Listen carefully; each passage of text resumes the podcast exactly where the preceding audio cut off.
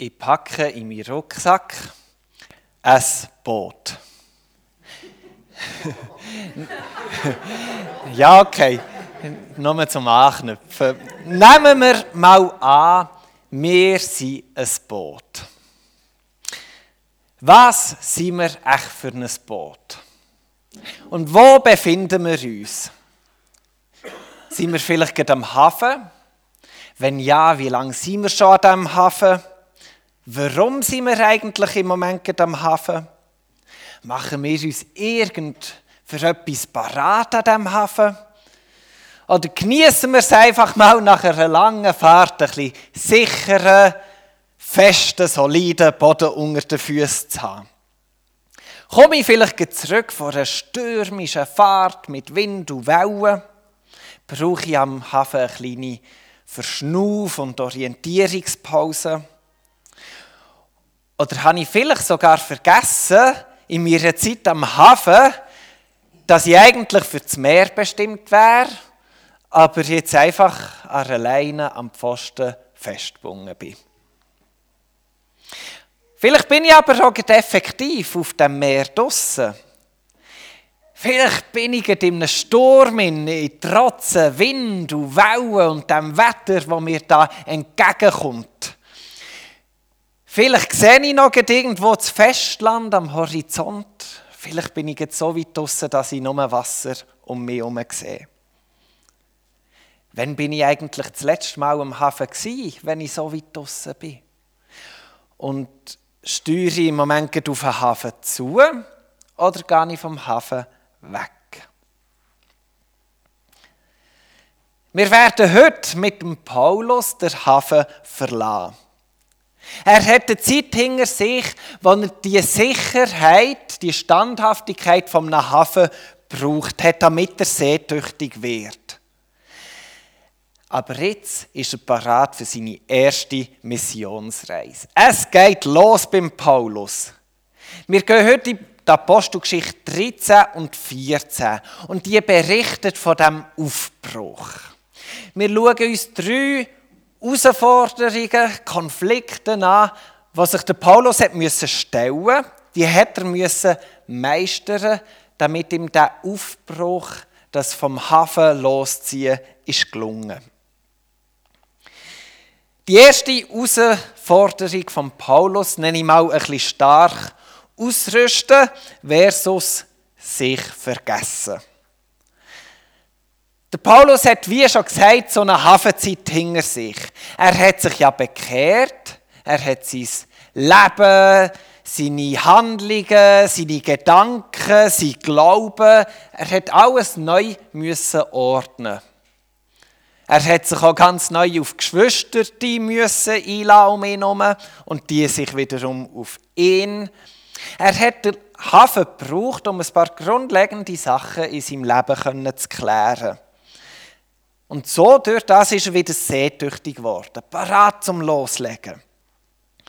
Und jetzt, in Apostelgeschichte 13, in den Versen 1 bis 3, ist es so, so weit. Der Ruf kommt, der Anker reinzuziehen und loszulegen. In der Gemeinde von Antiochia gab es eine Reihe von Propheten und Lehrern.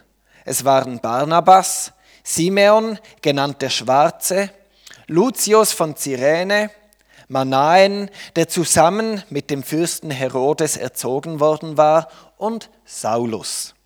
Als sie einmal für einige Zeit fasteten und sich ganz dem Gebet widmeten, sagte ihnen der Heilige Geist, Gebt mir Barnabas und Saulus für die besondere Aufgabe frei, zu der ich sie berufen habe.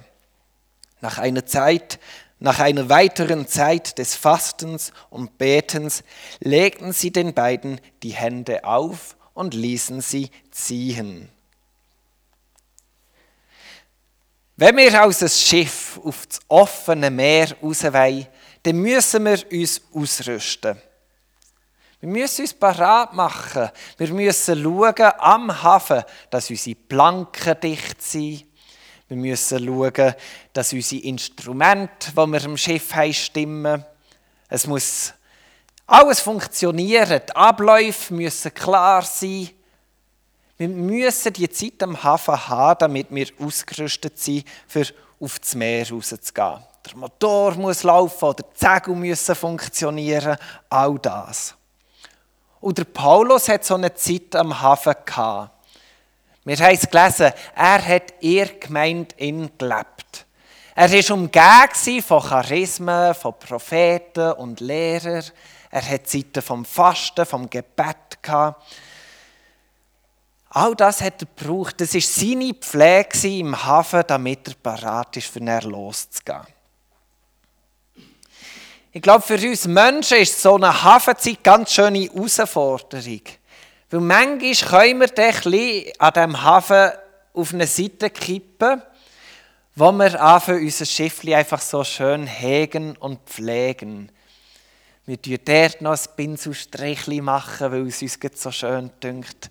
Dort noch mal mit dem Schwimmli etwas, ein Fleckchen ausputzerle, Einfach, weil es so schön ist, dran zu sein am Schiff.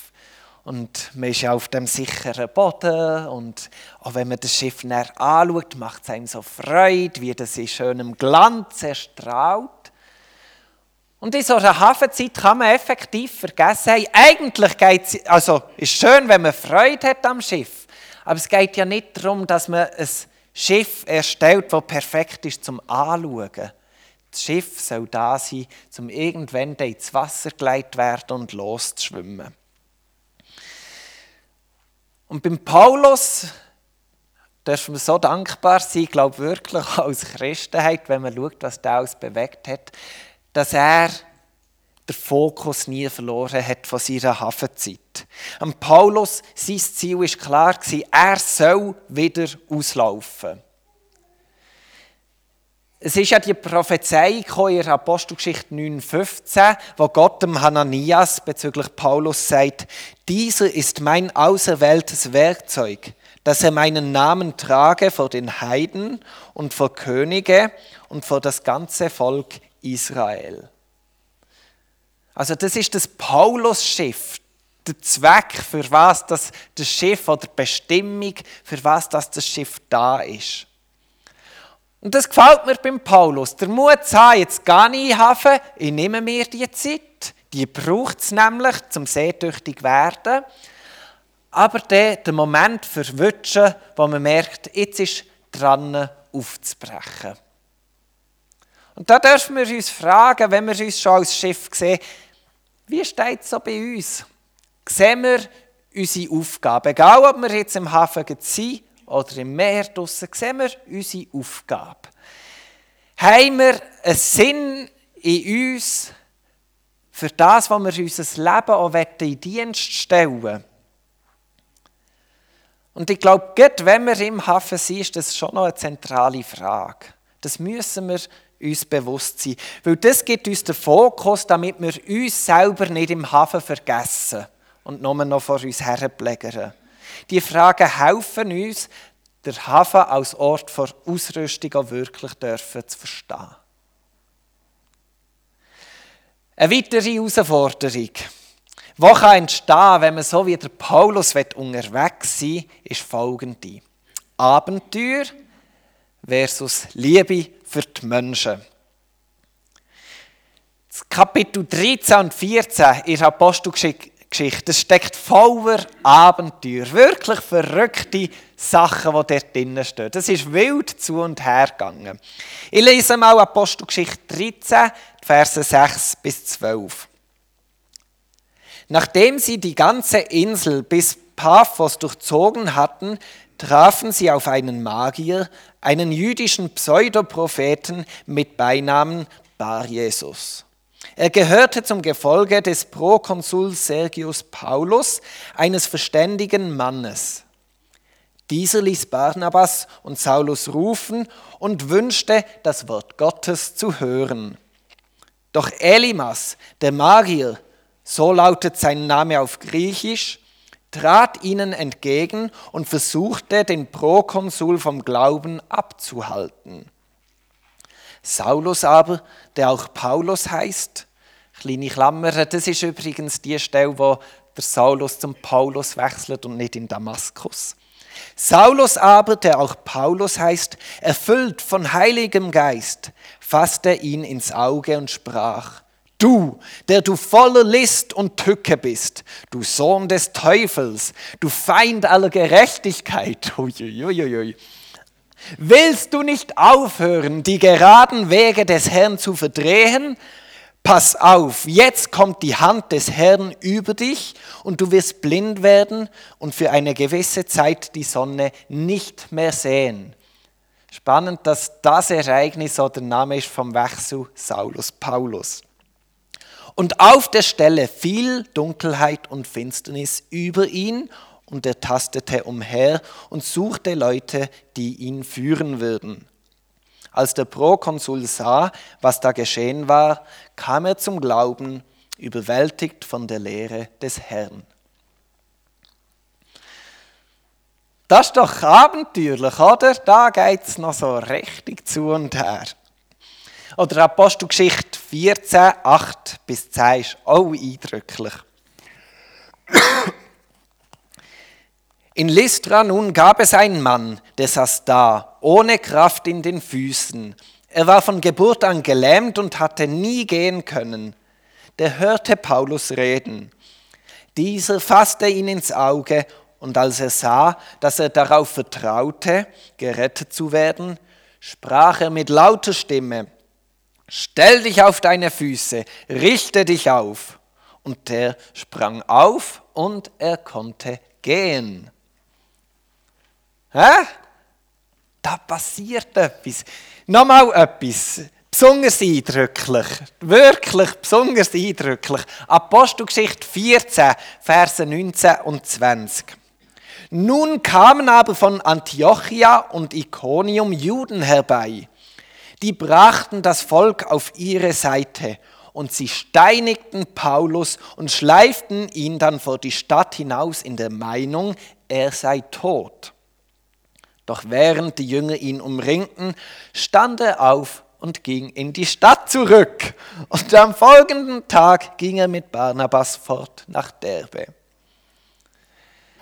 Also wenn wir die Apostelgeschichte 13 und 14 lesen, das sind jetzt nur so Ausschnitte, leset unbedingt die Tage mal beide Kapitel einfach kurz durch.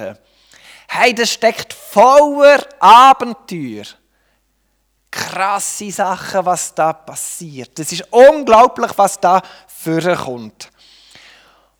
Und wenn wir so eine Aufbruchstimmung in uns erleben, wenn wir so wie ein Schiff parat sind, vom Hafen loszugehen und aufzubrechen ins weite Meer, manchmal kann er so in uns der Anspruch entstehen, und jetzt erlebe ich auch so coole Abenteuer. Und das ist nicht grundsätzlich falsch. Ich habe wirklich das Gefühl, wenn wir von Gott den Ruf spüren und aufbrechen, wir erleben Abenteuer. Ich denke, wenn wir alle zurückschauen auf dort, wo wir irgendwo mit Gott sind aufgebrochen, das fühlt sich sehr abenteuerlich an. Vor allem auch im Rückblick, wenn man den ganzen Bogen sieht. Aber das Abenteuer darf nie der Grund sein, warum wir aufbrechen. Wenn wir ein Schiff sind, dann darf ja nicht unser Wind in den Segel oder unser Motor sein und jetzt erlebe ich krasse Abenteuer. So wie in Apostelgeschichte 13 und 14. Jetzt wird es cool und jetzt läuft etwas. Wenn wir ein Schiff sind, dann ist der Wind in unseren Segeln, unser Motor, der uns antreibt, ganz einfach die Liebe zu den Menschen. Weil wir ihnen dienen wollen weil wir ihnen Reich Gottes bringen Mit unserem Leben, mit dem, was wir tun.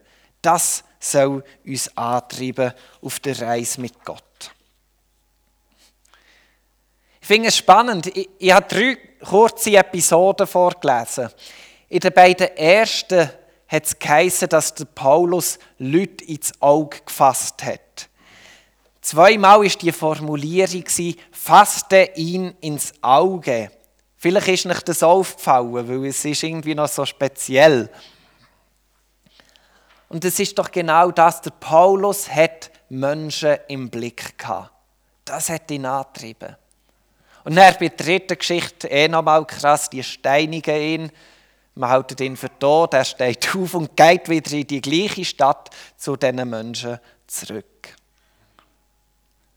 Wenn wir also vom Hafen aufbrechen, losziehen, nicht, dann machen wir das nicht, weil wir Abenteuer erleben wollen. Die werden sehr wahrscheinlich schon kommen, von alleine, aber das ist nicht unser Grund. Wir fahren los, weil wir die Menschen lieben, weil wir ihnen dienen wollen. Die dritte Herausforderung, die ich heute Morgen erwähnen möchte, ist Widerstand versus Bestätigung. Wir machen unser Schiff im Hafen klar, weil es im Wasser, auf dem Meer draussen Rauch zu und her geht. Da werden Wellen auf uns zukommen, die sind grösser als wir selber.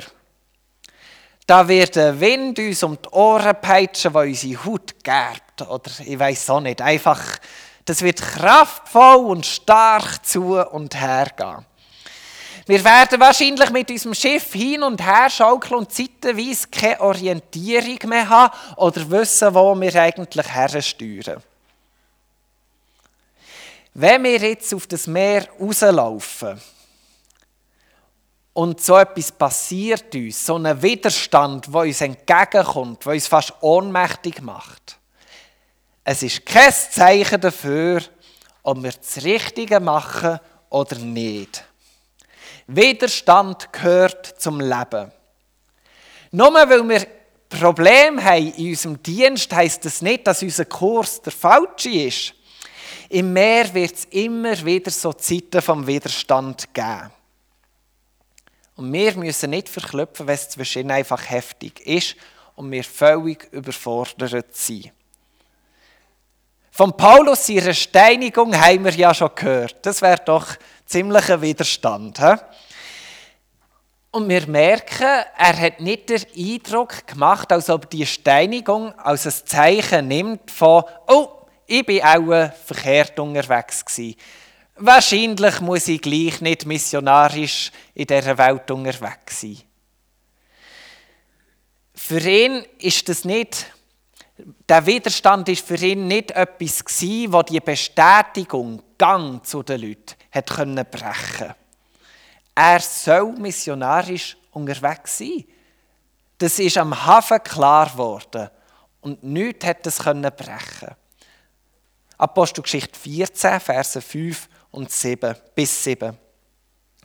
Als ihnen aber von Seiten der Juden und Heiden ein Übergriff drohte, der von den Behörden gebilligt wurde, und man sie misshandeln und mit Steinen bewerfen wollte, erfuhren sie davon und flohen in die Städte von Lykaonien nach Lystra und Derbe und in deren Umgebung. Und dort verkündigten sie das Evangelium. Also wir haben dort sogar einen Widerstand, der so groß ist, dass sie gesagt haben, diesem Widerstand können wir nicht standhalten. Das ist zu viel für uns. Was machen sie? Ganz entspannt und natürlich und einfach, sie suchen nach Alternativen. Sie verbeissen sich dann nicht irgendwie auf etwas, sondern sie sehen den Grund, warum sie unterwegs sind. Und dort, wo Widerstand zu groß ist, sind sie ganz entspannt und sagen, okay, dann mache ich meinen Dienst an einem anderen Ort, wo es Platz hat, wo etwas passieren kann. Ich habe das Gefühl, weder für einen Paulus noch für einen Barnabas oder für Gott ist das irgendein Problem gewesen, um auch beim Widerstand zu sagen, hey, jetzt ist es zu viel, wir suchen etwas Neues. Apostelgeschichte 14, Verse 21 und 22 bringen den Konflikt von Widerstand und Bedrängung ziemlich gut auf den Punkt. Ich habe das Gefühl, nämlich ein gewisser Widerstand gehört einfach zum Dienst. Die Frage ist, wie groß muss er sein und wie permanent. Aber wir bekommen hier einen ganz spannenden Punkt mit auf den Weg. Ähm, nachdem sie in jener Stadt das Evangelium verkündigt und viele zu Jüngern gemacht hatten, kehrten sie nach Lystra und dann nach Iconium und Antiochia zurück. Sie stärkten die Jünger und ermutigten sie, dem Glauben treu zu bleiben, mit den Worten, nur durch viel Bedrängnis können wir in das Reich Gottes eingehen. Also die Richtigkeit von unserer Berufung, von unserem Dienst, ist wirklich nicht abhängig davon, ob alles rund läuft. Ich glaube, Ecken und Kanten gehören einfach zur, zum Ausleben von unserem Dienst. Und wenn wir den Paulus anschauen, dann müssen wir vielleicht sagen, Ecken, Kanten und Steine. Die sind bei auch immer so einen roten Faden, der sich durch den Dienst zieht. Lasst uns nicht aufgrund von Widerstand von dem abbringen, was wir im Moment am Machen sind. Was Gott irgendwo in ihrer Hafenzeit uns aufs Herz gelegt hat. Und wenn der Widerstand mal zu groß ist, kein Problem. Dann werden wir kreativ und suchen neue Wege und sind bereit, auch mal Kompromisse einzugehen bei dem, was wir tun. Ich komme zum Schluss und damit zurück in Hafen. Ich werde Apostelgeschichte 14, Verse 24 bis 28 lesen. Und sie zogen durch Pisidien und kamen nach Pamphylien. Und nachdem sie in Perge das Wort verkündigt hatten, gingen sie hinab nach Atalia. Von dort fuhren sie zu Schiff nach Antiochia von wo sie im Vertrauen auf die Gnade des Herrn aufgebrochen waren zu dem Werk, das sie nun vollbracht hatten. Als sie dort angekommen waren und die Gemeinde versammelt hatten, berichteten sie, was Gott alles durch sie getan und dass er allen Völkern die Tür zum Glauben aufgetan habe. Und sie blieben für längere Zeit bei den Jüngern. Also nachdem der Paulus den Auftrag bekommen hat, verladen Hafen, zieh los, kommt er jetzt nach Beendigung von dem konkreten Dienst zurück in Hafen. Er geht zu den Leuten zurück, die ihn ausgesendet haben. Er legt Rechenschaft ab. Er erzählt, was alles Gutes passiert ist. Er ermutigt die Leute, die ihren Dienst lokal haben, mit dem, was außerhalb passiert. Und er lädt sich wieder auf eine neue Hafenzeit, um startklar zu werden, wenn es dann wieder weitergeht. Ich glaube, wir dürfen uns folgende Fragen mitnehmen. Wo bin ich zurzeit? Bin ich im Hafen? Woher soll ich den Kurs nehmen, wenn es losgeht? Habe ich die Menschen, die Liebe für die Menschen auf meinem Radar, wo mir anzeigt, woher gehen, wie ich soll hergehen? Wenn ich auf dem Meer bin, wie hoch sind die Wellen um mich herum? Kann ich meinen Dienst tun? Sind zu hoch? Was lösen sie bei mir aus? Wie reagiere ich auf den Wind, der um mich herum pfeift?